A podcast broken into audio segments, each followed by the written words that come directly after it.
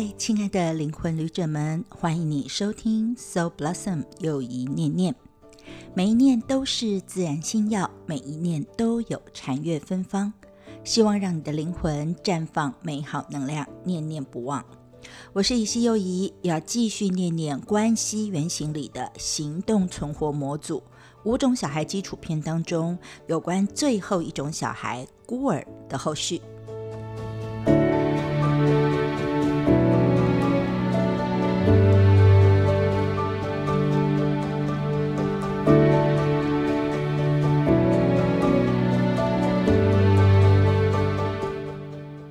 儿呢，其实，在上周的 podcast 里面，我有讲到，它的来源是五浊当中的命浊，就是会执着于一种要活出命运或价值的感觉，而相关的元素是火，所以对孤儿来说，掌控跟调整火势是他生命当中很重要的课题。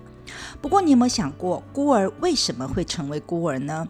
其实，真正的所谓的孤儿，他不见得是在现实当中没有父亲或母亲，但是这孤儿始终都有跟父母亲的位置搞错，就是错位的问题哦，也就是他们没有办法直接呢在该有的位置上面跟父母亲有所连接。这其中当然有很多的可能性，比如说在他们的成长背景当中，父母亲常常不在家，或者是呢没有办法有一个比较紧密的、直接的、亲切的交流等等。那因为没有这些连结，所以孤儿常常会有失落感，就会感觉自己好像是孤儿一样。而且呢，其实，在理论当中，孤儿的错乱其实上有三个层次哦。首先呢，因为他是个小孩嘛，但是他没有被父母亲看到，所以呢，他就把自己放错了位置，就不当小孩了，他开始当父母的朋友。但是呢，这样也不对啊，所以他就觉得当父母的朋友好像我也没有变得比较好，所以他就会把自己升等，然后越过父母亲的位置，开始当父母的父母。但是其实他真正的内在，他还是想要当自己父母的孩子啊，所以呢，他又把位置呢跳下来，所以他常常就在这个到底要当朋友，还是要当父母的父母，还是要当父母的小孩这几个位置当中不断的错位，所以他其实是找不到自己的位置，所以他只好成为一个没有父母也没有家的感觉的孤儿。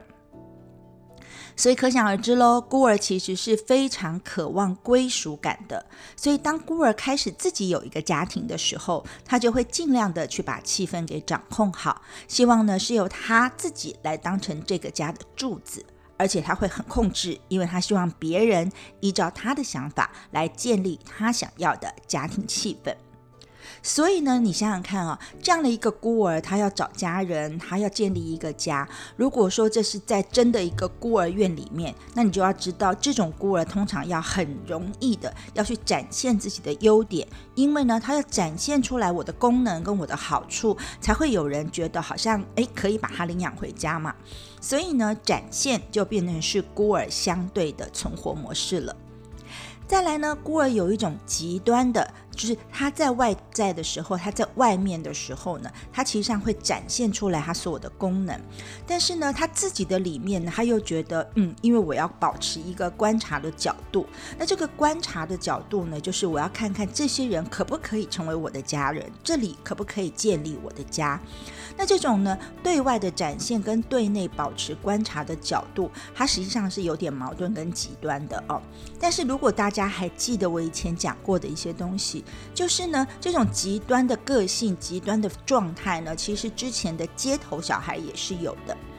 其实啊，在五种小孩里面呢，街头小孩跟孤儿看起来是很像的，但是其实有差别哦，因为他们两个看起来都很有能量，很能展现。但是说老实话哦。街头比较不是像这个孤儿，就是站在这个舞台或蛋糕塔上面去做展现自己的姿态。街头的方式是冲啊，我就是往前冲，我就是前进，我就是有作为。因为街头小孩觉得说，你只在那边一直展现，其实上是没有用的。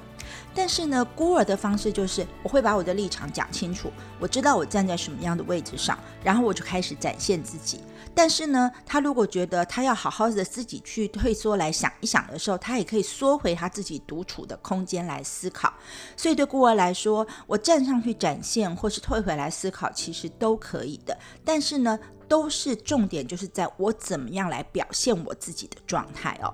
所以呢，孤儿很容易让别人嫉妒或者是吃醋，因为孤儿很敢拿位子，而且也很敢拿价值，所以他会让别人呢有这种羡慕他或嫉妒他的感受。那如果说我们再换一个形容词，如果呢我们给孤儿一个荧幕一个影像，就是我们看孤儿会是一个什么样子呢？其实孤儿很像是我刚刚说的，他就是站在如果有一个那种所谓的盛宴、生日宴或是结婚蛋糕的那种三层的蛋糕塔的话，孤儿就是要站在最上面那一层的那个人，而且只能有一个人，他非常愿意一个人站在那里，但是他也不许可别人有那个机会跟他站在一起。因为你想想看，我们同样回到孤儿院的场景，如果我们想要去被人领养，那如果说我给别人机会跟我一起展现出来的话，那自己可能就减少了机会啦。那你就会想，在这个三层的蛋糕塔上面呢，第一层上面最高层站的是孤儿自己，没有别人。那第二层是什么呢？第二层就是孤儿喜欢的人，而第三层是孤儿觉得他功能还不错，可以跟他合作的人。所以你可以看得出来，孤儿本身是很有计划、很有谋略，甚至可以说呢是很有心计的哦。所以他感觉上呢，好像孤儿在社会上要得到成就呢，其实上不是一件太困难的事情。但是孤儿的代价就是他一定会成为孤单一个人，他永远都会活在自己的孤单或孤独的感觉当中。因为没有人嘛，他也不许可人可以跟他站在同样平等的界限跟频率上跟他相处。不过呢，最矛盾也是最难的事情是，其实像我是孤儿，你说我们不希望有人陪伴吗？我们当然还是希望有人陪伴的。但是我们内在里面有时候又会觉得，我如果找一个人来陪我，可是呢，这个人以后会不会跟我竞争很多我的空间，或者是我很多资源，或很多很多的时间等等？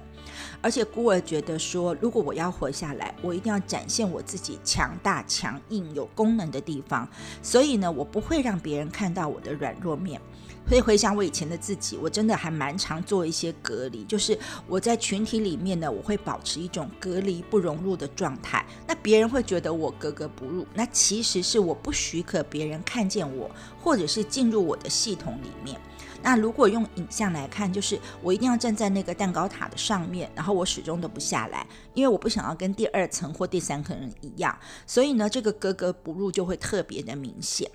那但是你说孤儿也是个小孩啊，那他有没有软弱的地方？有的哦，孤儿的软弱处就是他真的觉得，如果我把自己当小孩了，我就活不下来了。所以孤儿是不许可自己当孩子的。对他来说呢，当一个孩子，自然而然就是呢，是一种要很活泼、很可爱、很讨喜的样子。但是他会觉得这种活泼可爱跟讨喜，其实是一种装出来的存活模式，而不是真正活出生命的感觉。所以在孤儿的内在有很大的这种矛盾。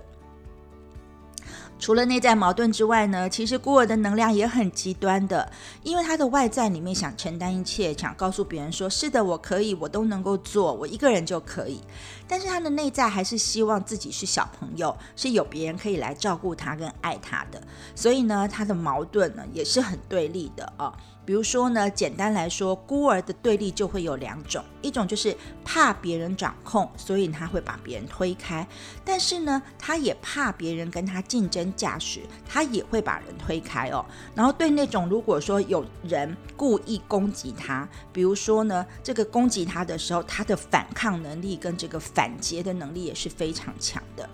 那如果你想想看，在一个比如说亲密关系的状态当中，或者是婚姻的状态当中，那么孤儿其实就带着这样的一个恐惧的心态，他因为很怕呢，伴侣呢找各种方式跟他竞争，或者是主动来掌控他，他怕这种伴侣攻击的方式，他就会选择什么？孤儿很常选择安静，不讲话，也不表现。因为呢，他怕被攻击嘛，所以他就采取一个自我保护的方式。但是他越自我保护，就越隔离，然后越闪在一边，伴侣就越抓不到他，摸不清楚他，就更没有办法靠近他。所以孤儿反而得到了一个他自己最不想要得到，但又最常得到的感觉，就是孤单或孤独。那其实很多人会觉得说，哎，站在蛋糕毯上好像明星啊，好像很受欢迎啊。那这么受人欢迎的人，怎么会孤单呢？哦，那其实你想想看，因为呢，就算他底下有再多的人，但是孤儿站在蛋糕塔上，他也不允许别人跟他站在同样的位置。那他只允许说，如果你有你自己的蛋糕塔，你站在你的蛋糕塔上面的话，那没关系。但是如果你跟我站在同一个地方上的话，孤儿是不允许的哦。所以孤儿呢，其实呢，给人家的感觉就是格格不入，独来独往。而且看起来就是很单独，而且好像可以单独的状态，但其实他的内心还是会感觉孤单的。所以很多孤儿的表现，像我其实也是这样。也许大家在外面看到我的时候呢，在外在的时候，我们会展现自己的能力，展现自己的功能，而且感觉好像是很活跃。可是回到家就会出现一种很安静的状态哦。那如果说你的先生是孤儿，太太常常就会觉得这个先生呢，你好像都把你的热情，你好像把你的表现都给别人了，但是呢，你都不跟我说话，也不跟我表现任何这种好像比较亲密或连接的感觉。那其实你要想想看，我们刚刚说了，孤儿会有三层的错乱，就是他又想当爸爸，又想当小孩，又想当朋友嘛，哦，所以其实呢，孤儿只要一回到他视之为是家的地方，就会回到这种三层错乱的味道。所以，如果这个孤儿丈夫呢，他其实回到家之后，他想当什么？他也想当孩子，想被关心跟想被照顾。他有的时候又觉得他要当朋友，有的时候又觉得他要当妻子的小孩。所以这在他自己的家庭当中呢，他的位置也是很错乱的。所以对于孤儿来说，他就会觉得，哎，我就像是回到了这个实体的家，但是我好像也没有回到家的感觉，或甚至有回不到家的感觉哦。那你可能就会想。我们在这个人群当中一定会有孤儿啊，比如说就是像我，我就是一个孤儿啊。那我们要怎么样可以让孤儿不要这么孤傲，然后不要这么呃坚定啊，不要这么看起来好像不需要别人的样子，或者是说我们怎么样让孤儿给温柔下来？那其实我刚刚就一直在讲。孤儿非常需要一个家，所以呢，你就需要你身边如果有一个这样的孤儿的内在小孩特质的人的话，你记得你是要给他一个家的，给他温暖的。可是，在你给他家跟给他温暖的时候，你先不要对这个孤儿有任何的期待、任何的设定或任何的要求，因为孤儿太习惯一个人了。所以呢，你要懂得孤儿的作息，要先让孤儿觉得说：“我回到家，我是可以做自己的。”这句话真的非常的重要。然后呢，回到说孤儿在小时候他自己想干嘛他就想干嘛的那种感觉，那让这个孤儿回到当小孩子的样子的时候。久了以后，他才会真正回到他该有的位置，就是他该当小孩的时候就是小孩，他该当父母的时候就是父母，该当伴侣的时候就是伴侣哦。那其实呢，我说了这么多，你就会知道，孤儿需要别人给他一个感觉，说：“哎，你可以当小朋友哦，你是可以被照顾的哦，你是可以被支持哦。”其实呢，我讲到这里，或者是我当初呢理解跟学习到这里的时候，我终于可以理解到，说我自己是怎么样被我老公吸引住的。因为呢，我老公在跟我交往的过程当中，其实他也没有跟我说很多什么“我爱你”之类很温柔的话，几乎是从来没有说的哦。但是他常常给我的感觉就是，我觉得他最爱我的话就是：你想做什么，你就去做你喜欢的事情，我都会支持你。哇塞，这句话真的对我来说，这比我爱你还要呢，就是好上个几千万倍哦。那因为他给我支持，支持我当他的小朋友，甚至我的老公说，呃，我记得在我父亲过世的时候，还有我们。后来在为了呃结婚之后再想一些就是要不要生小孩的事，后来努力过没有结果之后，我的老公就跟我说啊，那既然我们没有小孩，然后你的爸爸也走了，那我就是他的小孩，他就是我的爸爸哦。那当然我知道这个是一种话语，现实当中我们知道说其实不可能是这样的关系或这样的操作模式，但是因为他讲出了这样的话，在能量的感受上面呢，我就是很买单，我就会觉得哇，我好像终于有了一个自。己的家，自己的家人的感觉哦，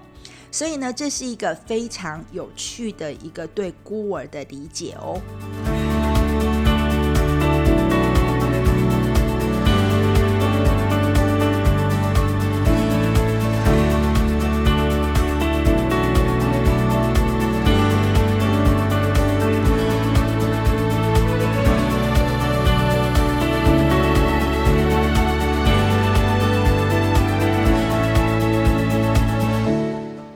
回到 So Blossom 念念孤儿这件事，孤儿呢，这种五种小孩里面的最后一种小孩，当然跟所有的孩子一样，他也有他的正面跟反面，或者是说他的光明面跟阴影面呢。那孤儿的阴影面或者孤儿的光明面到底是怎么样呢？那我们就要来跟大家念一念、聊一聊了哦。其实，如果我们抱着一种观察跟叙述的感觉。孤儿，你看到他表现出来的光明面，通常都是很理性的。他非常明白相对法里面的一些逻辑，还有是非对错等等。而且他在分析这些事情的时候，是不会加入个人的味道，也就是非常非常的客观，甚至我们可以说他非常非常的了解事理哦。而且孤儿的心态是很开放的，他开放接受所有的讯息、所有的文化、所有的各式各样不同的。的人的状态，因此他也会展现出来说，就算他面对一些陌生的环境、不熟悉的领域，其实对孤儿来说，他会觉得诶，好好玩哦，很具有挑战性，他是不太会有障碍的哦。但是呢，孤儿表现出来这个能力呢，为什么可以充分的展现没有障碍的去迎向挑战？是因为呢，他对情绪、对感受比较没有密切的连接。也就是说，他在处理事情的时候，他非常非常的客观；他在管理人的时候，他也是跳过感受跟人情来代理他人，来整理出一个大家可以前进的方向。那简单来说，就是孤儿在处理一些，比如说职场里面的状况的时候，他很常做事的习惯就是对事不对人哦。而且，因为他不对人，意思就是他没有带着这个情感跟这个所谓情绪的情分来对人，所以相对来来说，他比较能够有一个主权或有一个主导的能力，可以去看到每一个人的功能跟他的优缺点。那因为看清楚了每一个人的功能跟优缺点，孤儿的领导者就可以把他的人，他底下的人放到对的位置上面。而且孤儿还有一种莫名其妙的魅力或者是能力，因为他可以带动别人，影响别人，引导别人去走到跟他。同样方向的这个力量，它是非常强的。也就是说，它可以设定一个目标，设定一个方向，然后因为知道了底下每一个人的功能，就可以呢把大家都带往孤儿自己想要去的地方。那因为呢，他非常容易抓到每一个这个领域当中这种乱中找出这个秩序，或者是找到可以投射的目标跟项目。而且因为他对于功能非常了解，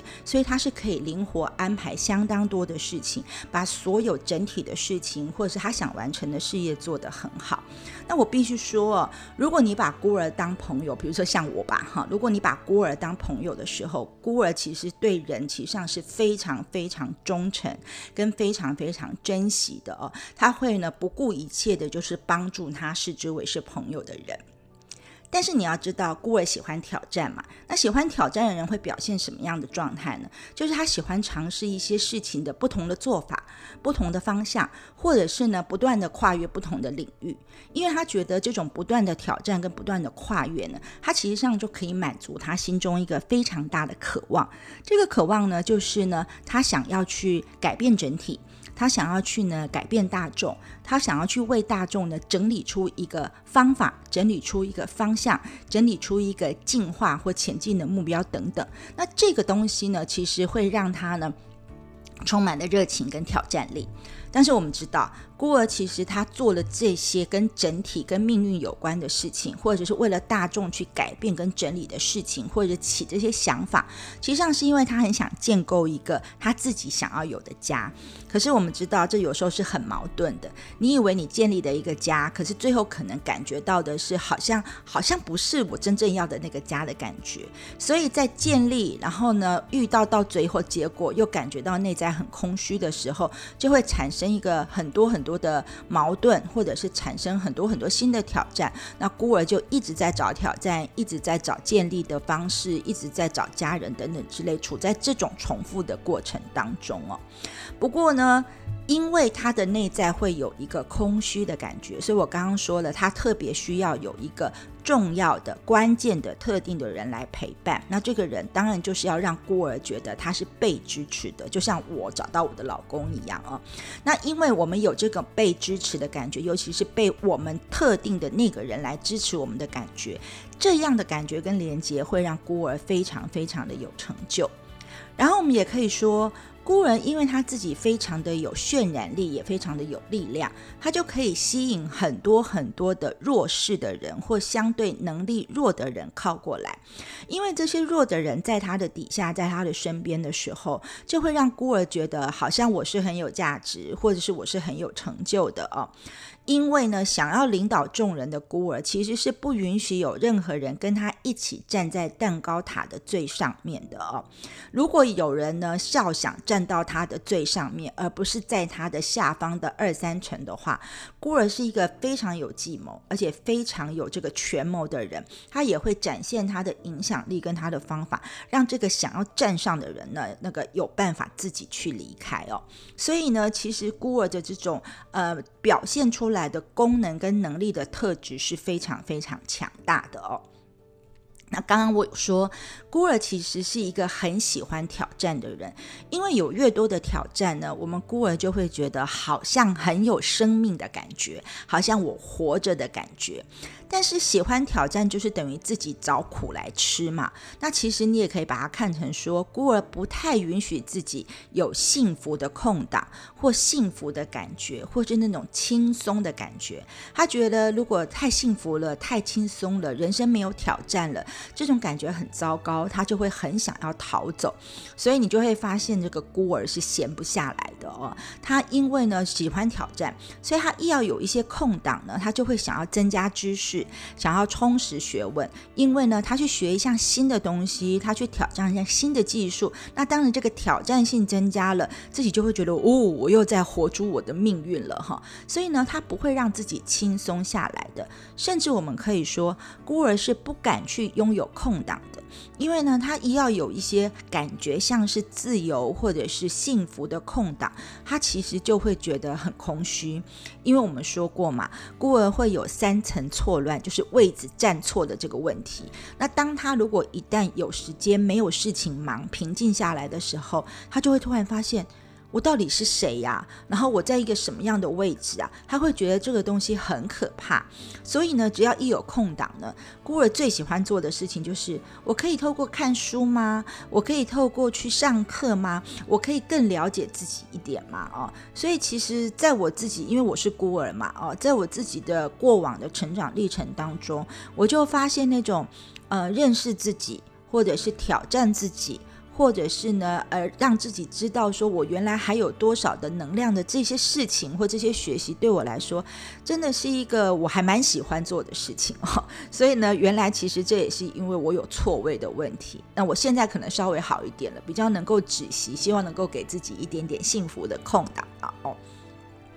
那我们刚刚说了，虽然孤儿的内心是追求一种有特别的人支持的亲密感，或者是他想要找到他的家人，但是，一旦追求到的时候呢，他就会觉得，哈，追求到了。这样好像呢太平静了，你知道，对于平静孤儿又会觉得受不了，所以呢，他就想要自己再创造出一些挑战，他就想要去找到一些更新的、更大的挑战，然后挑战了之后呢，我才会觉得我活着嘛，然后他就会进入他自己下一个想要追求或是想要成功的项目。所以呢，其实孤儿有的时候在寻找伴侣的时候呢，其实上呢是一个很矛盾的情况哈。他说呢，他最喜欢找的伴侣就是一个会拒绝他的人哈。比如说呢，因为他自己能量很强大，然后呢，他觉得他做不到的事情，如果他的伴侣是一个比他更强大做得到的时候，他就觉得哇很赞。或者是说有一个伴侣他拒绝他的时候，那他就会形成是一个孤儿非常想要征服的目标，所以呢，他就会。给自己挑战，说我一定要去征服那一类的人，我一定要去追到那的人，我一定要去掌握住那样的人。那这样的时候，他才会觉得又来了，我们才会觉得有生命力嘛啊。那孤儿虽然不断的在认识自己，不断的想要去了解自己，但是其实他们会非常拒绝的去跟别人谈到个人自己的事，尤其是因为他对原生家庭有孤单的感觉，所以他也不想去论及原生家庭的种种。他就想要巩固说，我现在活出了我自己的样子，那你们就看到我现在活出的样子就好了哦。那这主要就是因为他不愿意承认原生的家庭呢，是因为他觉得原生家庭没有给他任何的资源或者是任何的资助嘛。所以所以呢，我自己是很辛苦的才建立我的这个形象，跟我现在所展现出来的样子。所以我们很怕别人因为我们的原生家庭而降低了对我们创造出来的这个形象的评价。那所以呢，孤儿最大的生命议题，其实也是我这一阵子在做我自己的功课的时候，不断被挑出来的问题，就是我们其实是很害怕被贬。低哦，因为我们没有办法感觉到自己的感受，所以呢，我们就要不断的接有一个接一个的计划，一个接一个的事件，一个接一个的案子，一个接一个的挑战。透过挑战成功得到成就，觉得好像哇哦，我活着，所以我才能够做这样的事。那我们会误以为那种不断挑战的辛苦的奋斗的过程是一种幸福跟快乐，但其实我们只是要去掩饰，我不想被别人看穿，我不想被别人贬低。的这种恐惧而已哦，所以呢，一个孤儿不会追求成就，而是呢，成就会来寻找他。其实呢，孤儿并没有看到说。因为自己的能力很强大，所以呢，只要我有企图、有做法、有力量，其实都会吸引来我们要的成就。但是呢，这个我们要来的成就，如果孤儿没有觉得那是他的命运活出来的感觉，他就不会感受到幸福感哦。那其实呢，其他的孩子跟孤儿呢，实际上很不一样。其他孩子会透过各种连接，想要去感受到幸福嘛。那虽然对孤儿来说，命运会带给他成就感，但是孤儿会觉得成就感这种事情很短。短暂，很快就会过去。最后呢，我还是落在我就是一个人站在高山上。站在蛋糕塔上，没有人陪伴，还是很孤单的感觉哦。所以呢，在孤儿的角度来看，他觉得没有人看到是很孤单的。但是外面的人看孤儿，就会觉得啊，你明明就是很努力啊，你明明就是在发亮啊，你明明就是在呢努力的展现自己啊。那你不会，他们不会知道孤儿的孤单哦。那其实我觉得我叙述的这句话，大家可能听起来会觉得很矛盾，但是这真的是我在学习到五种小孩的。时候在孤儿的这段里面非常有共感，我觉得好像有点找到自己的感觉哦。因为呢，我在过往不管是求学或工作的历程当中，我真的很常感觉到这种格格不入。然后我也真的很常感觉到说，其实我并没有想要格格不入，我其实想要让你们知道的是，我也很孤单，你们希望有人来支持我跟陪伴我。那我觉得比较幸福的一点，可能是在我的生涯当中呢，哎，我可能真的有找到那个特定的人，比如说我的先生，然后他在某些功能上面真的有支援到我，所以有让我可以变得因此而比较柔软，而不要那么的呃觉得凡事都要一个人做的感觉。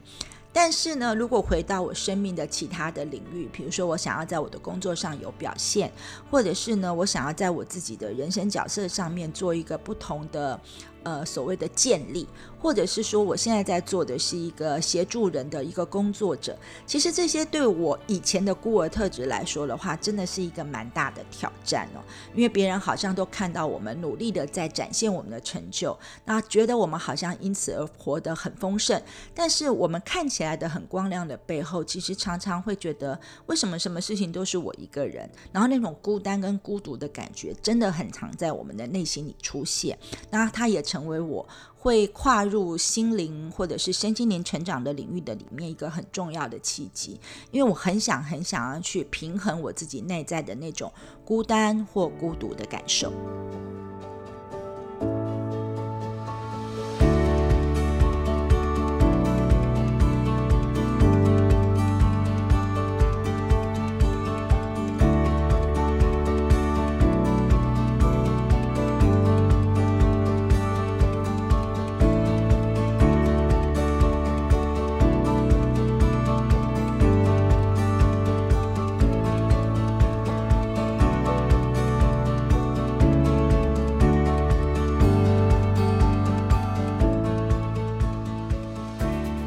来念念孤儿。如果我们再把这些能量转的深一点的时候呢，我们要怎么样来观察自己或观察别人呢？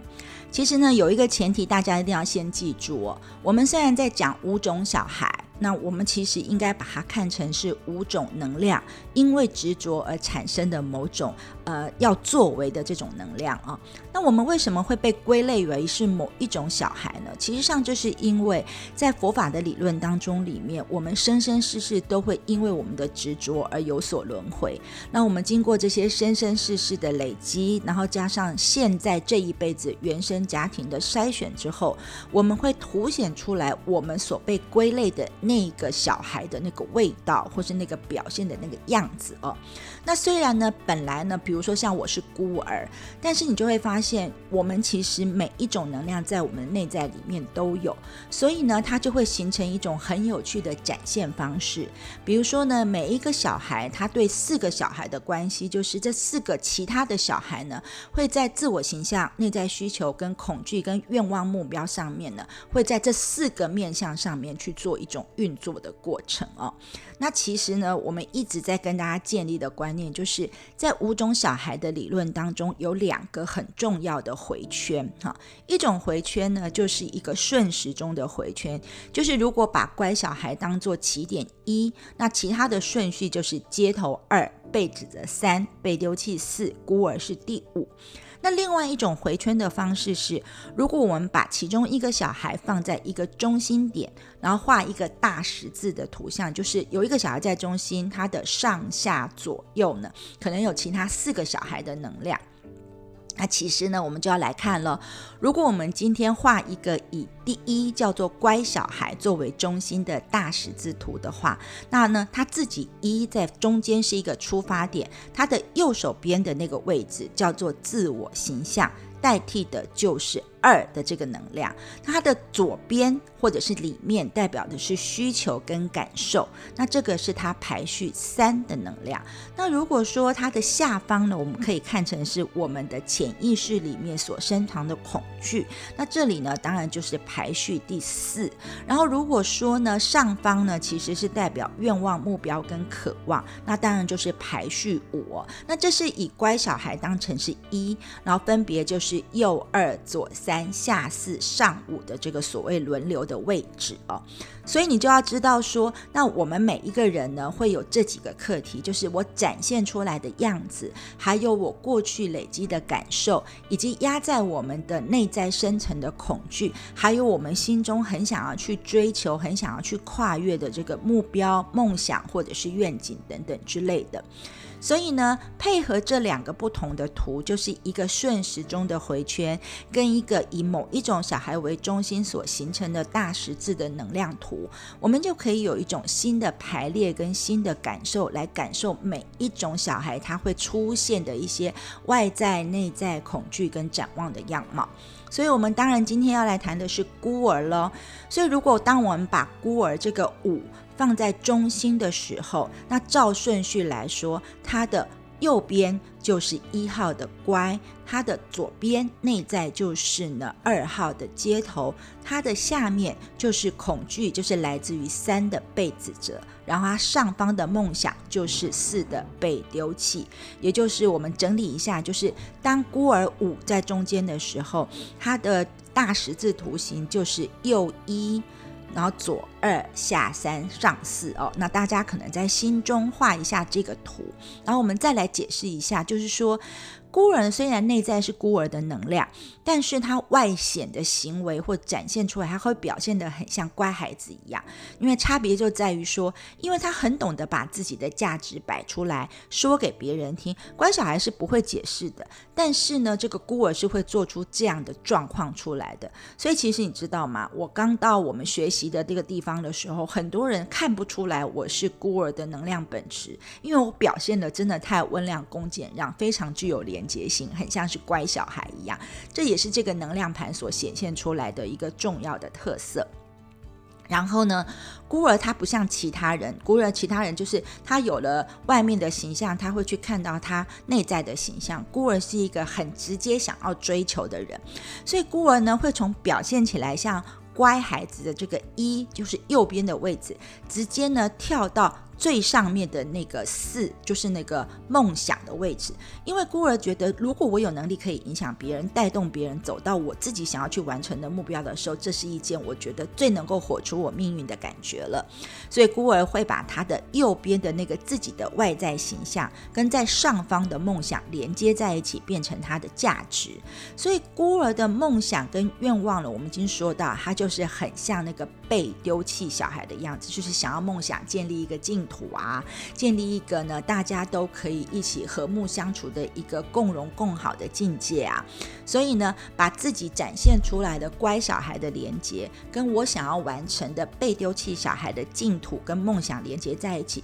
就会变成是孤儿的价值了。所以呢，但是因为这个价值、这个梦想、这个愿望，可能是是一个挑战。这个挑战我们可能是很难去完成的，所以孤儿呢就会从梦想、愿望的那个上方的位置，一下子掉到内在，也就是在下方恐惧的能量。那他的下方恐惧的能量是被指责的孩子，被指责最怕的事情就是有一个框框，然后被困在里面。所以对于孤儿来说，他内在的恐惧也是最害怕被卡住。但是呢，只要他一看到他自己的恐惧，他就已经觉得他被卡在那个恐惧里面了，所以他就会从那边开始说：“Help！我需要别人帮助解救我，我需要别人帮助我活出我的障碍，从我的障碍里面走出来。”所以呢。孤儿在从他自己的恐惧里面，他会去展现出我想要得到自由，然后我不要卖戴面具，我不要假装，我要突破我的恐惧，我不要去在乎别人的眼光会怎样啊？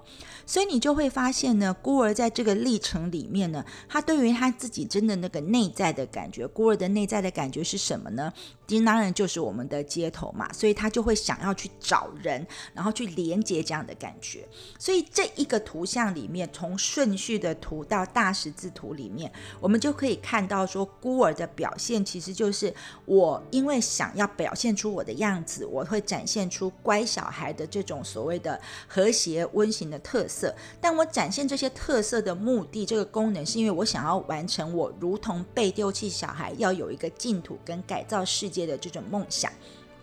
但是我在给我自己这么大的挑战的时候，我会跳到我像被指责小孩能量一样的恐惧，就是怕被框住，怕被困住。那我为了要从这个框住跟困住里面逃脱出来，我必须去寻求我内在的力量。而我的内在的感受跟力量是来自于类似像这个所谓的街头的能量。而街头最会的事情就是廖兄弟找人帮忙嘛。所以呢，我们就要去像这个街头的能量一样。去呢，打开，丢下我们的面具，跟丢下我们的戏服，然后去寻求别人的支持跟协助，然后才能够突破我们自己的恐惧，而不在乎别人的眼光，而不用站在一直站在那个蛋糕塔上，而可以从蛋糕塔上能够下来，然后这时候孤儿就会转变成另外一个不同层次的孤儿了。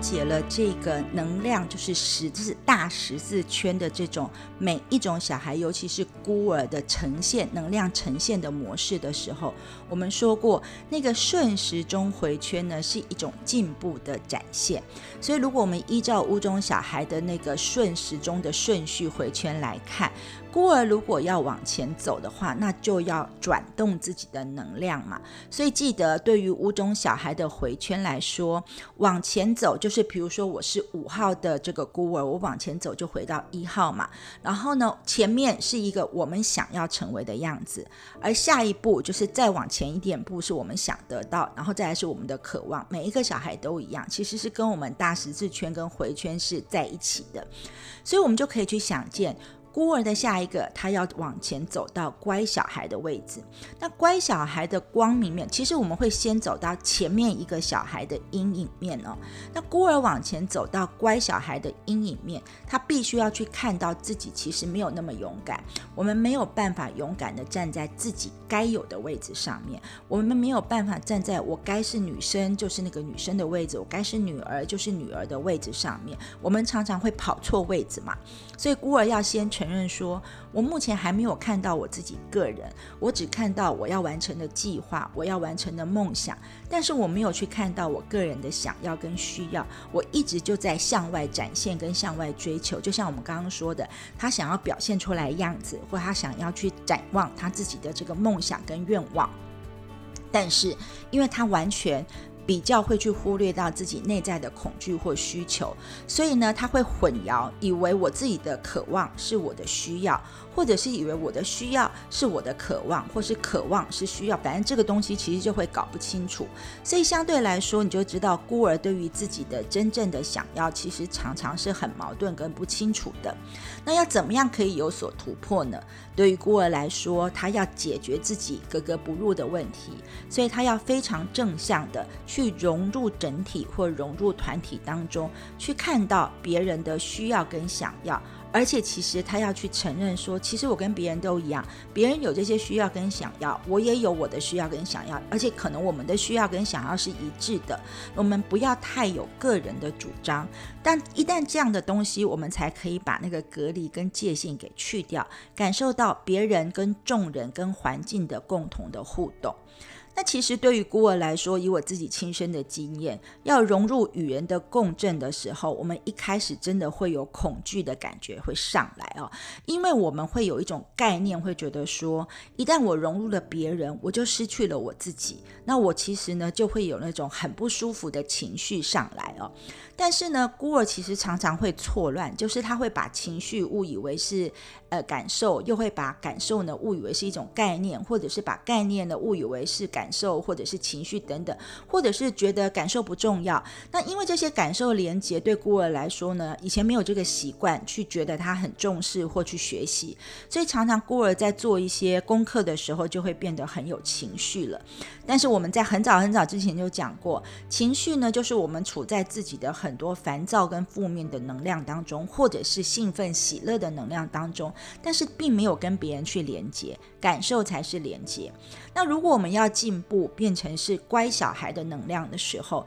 其实呢，乖小孩的课题它的重点特色就是连接嘛，所以孤儿就得去学习说，有一些感受，有一些觉受呢，我们才能够去真正做到我们想要的，真正想要的连接。所以呢，觉受或感受是连接的一个很重要的。条件，所以孤儿要去学习，去感觉别人的感受，同时也去表达出自己的感受。那当感受浮出来的时候，连结才会建立。所以如果没有把感受充分的表达或输出的时候，连结是连接不起来的哦。因为呢，孤儿本身在觉受情绪上面就有很多错位的地方，所以如果没有表现清楚的话呢，那当然连接的课题就会做不好，他就没有办法做到说在群体当中还是能够感觉自己的存在，而且一点都不矛盾的情况。再来，我刚刚说，其实对于孤儿来说，有一个很大的命运课题，就是被贬低的课题。所以呢，一个孤儿必须要承认说，他确实有被贬低跟被批判的个体。而且，因为他常常觉得别人贬低他，或者是他自己是被环境给贬低的，所以因为他感受到了被贬低的情绪，所以他会觉得又有一种一个人孤单的感受。那他常常会做出矛盾的行为，就是那我抓一个人来让我感觉到。哎，不孤单，可是常常抓到的人，就是因为他又觉得这个人又不珍惜我，或者是呢，他是一个挑战。我们找挑战去找对象，那找到一个我们其实得不到才会觉得是挑战的那个对象的时候，那我们就会觉得更受伤。所以被贬低的这个课题就会不断的在我们的生命当中浮现。那如果说我们已经进步到了所谓的。乖小孩，然后我们要再往前去走到指责的时候，其实指责是代表我们内心的一个非常重要的一个恐惧的地方，所以呢，当孤儿走到了恐惧的议题的时候，其实就表示说，孤儿要学习去面对自己的伤口，要承认自己就是很孤单，要承认自己就是没有那么特别，跟别人一样，要承认自己就是没有人可以理解我的痛苦，要先承认，因为承认了之后，我们才有接受的议题，这样的话，孤儿才能够真正的去找到自己的梦想，并且完成自己的梦想。那如果再往前走，孤儿就会找到了所谓的丢弃的位置。那丢弃的位置对孤儿来说是什么呢？是我们的一个目标跟理想嘛。所以呢，如果是走到了丢弃的负面，孤儿就会觉得我真的又被大家丢下来了。那那其实被丢弃的孩子在丢下来，或者是自己丢自己，或者是被别人丢弃的时候，就会出现一些上瘾或进入自己幻想中的净土的行为哦。那但是呢，孤儿如果可以一直进步，一直进步，做完自己的功课，走到了下一个层次，我常常会说，你把它当成是二点零版本的孤儿的时候，他就会把这个丢弃的这件事情呢，去做一个比较高层次的丢弃。比如说，他丢弃掉个人想要得到的成就，那那个展现就会很像是，比如说甘地，或者是像曼达拉。或者甚至像达赖喇嘛的特质一样，他们会丢掉个人的成就跟个人想要做的展现的那种光明，然后融入整体。也就是说，他所有的生命是为了众人，而不是为个人的时候，其实呢，你就会发现那个孤儿的成就就会变得很不一样。他真的有办法建立一个像是世界的家，或者是宇宙的家，或者是整体的家的感觉哦。所以举例，比如说师傅曾经跟我们说过，说达赖喇嘛其实就是孤儿的特质。那达赖喇嘛经过了这些进化的过程之后，他就会接受说，每一个人都是如实的你，只要如实接受就好。我们呢，如果能够走到指责的能量，去看出我们的恐惧，然后运用一点丢弃的能量，去跳出我们的伤口的话，那其实我们就会有很大很大的成就。但是相反的。如果孤儿没有走到为大众去活出命运的时候，他有可能会走到另外一个极端。其实我们也有一个很特色的这个所谓的孤儿的人物，就是川普。我们就会变成像是川普一样，以为自己是在为大众，但是自己还是为自己的这种自私的状态，所以就会卡在一种更深的罪恶感当中。因为孤儿对成就是很有快感的，如果他对于他自己的成就是敝帚自珍也好，或者是以为是珍宝不愿意分享也好的话，那其实，在深层里面就是还会处在那种我很行，我很棒。的执着当中，可是，一旦是这样的状态，那个我们最害怕的孤独感或者是孤单的感觉，其实还是会上来的哟。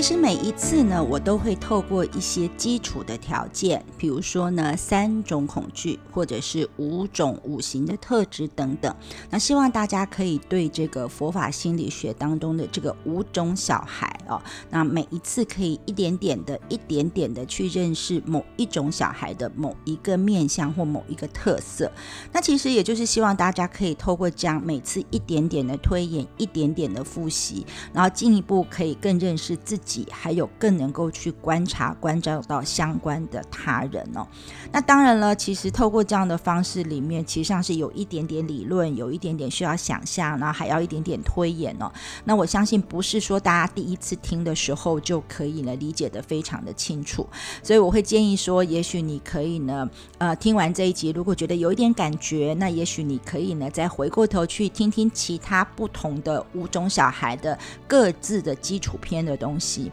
但是我们也知道说呢，在我们每一个人内在这五种小孩的能量都是共同存在的，只是因为我们生生世世的执着，想要某种味道，才凸显那个小孩的特质。所以我们在了解了一点点的去认识了五种小孩各自的基础篇之后呢，下一次的关系原型当中，我们就要来更深入一点去念念五种小孩的一个整合关照，或者是整合练习的一些过程了。非常感谢你聆听今晚的 So Blossom，下周四的晚间继续收听又一念念哦。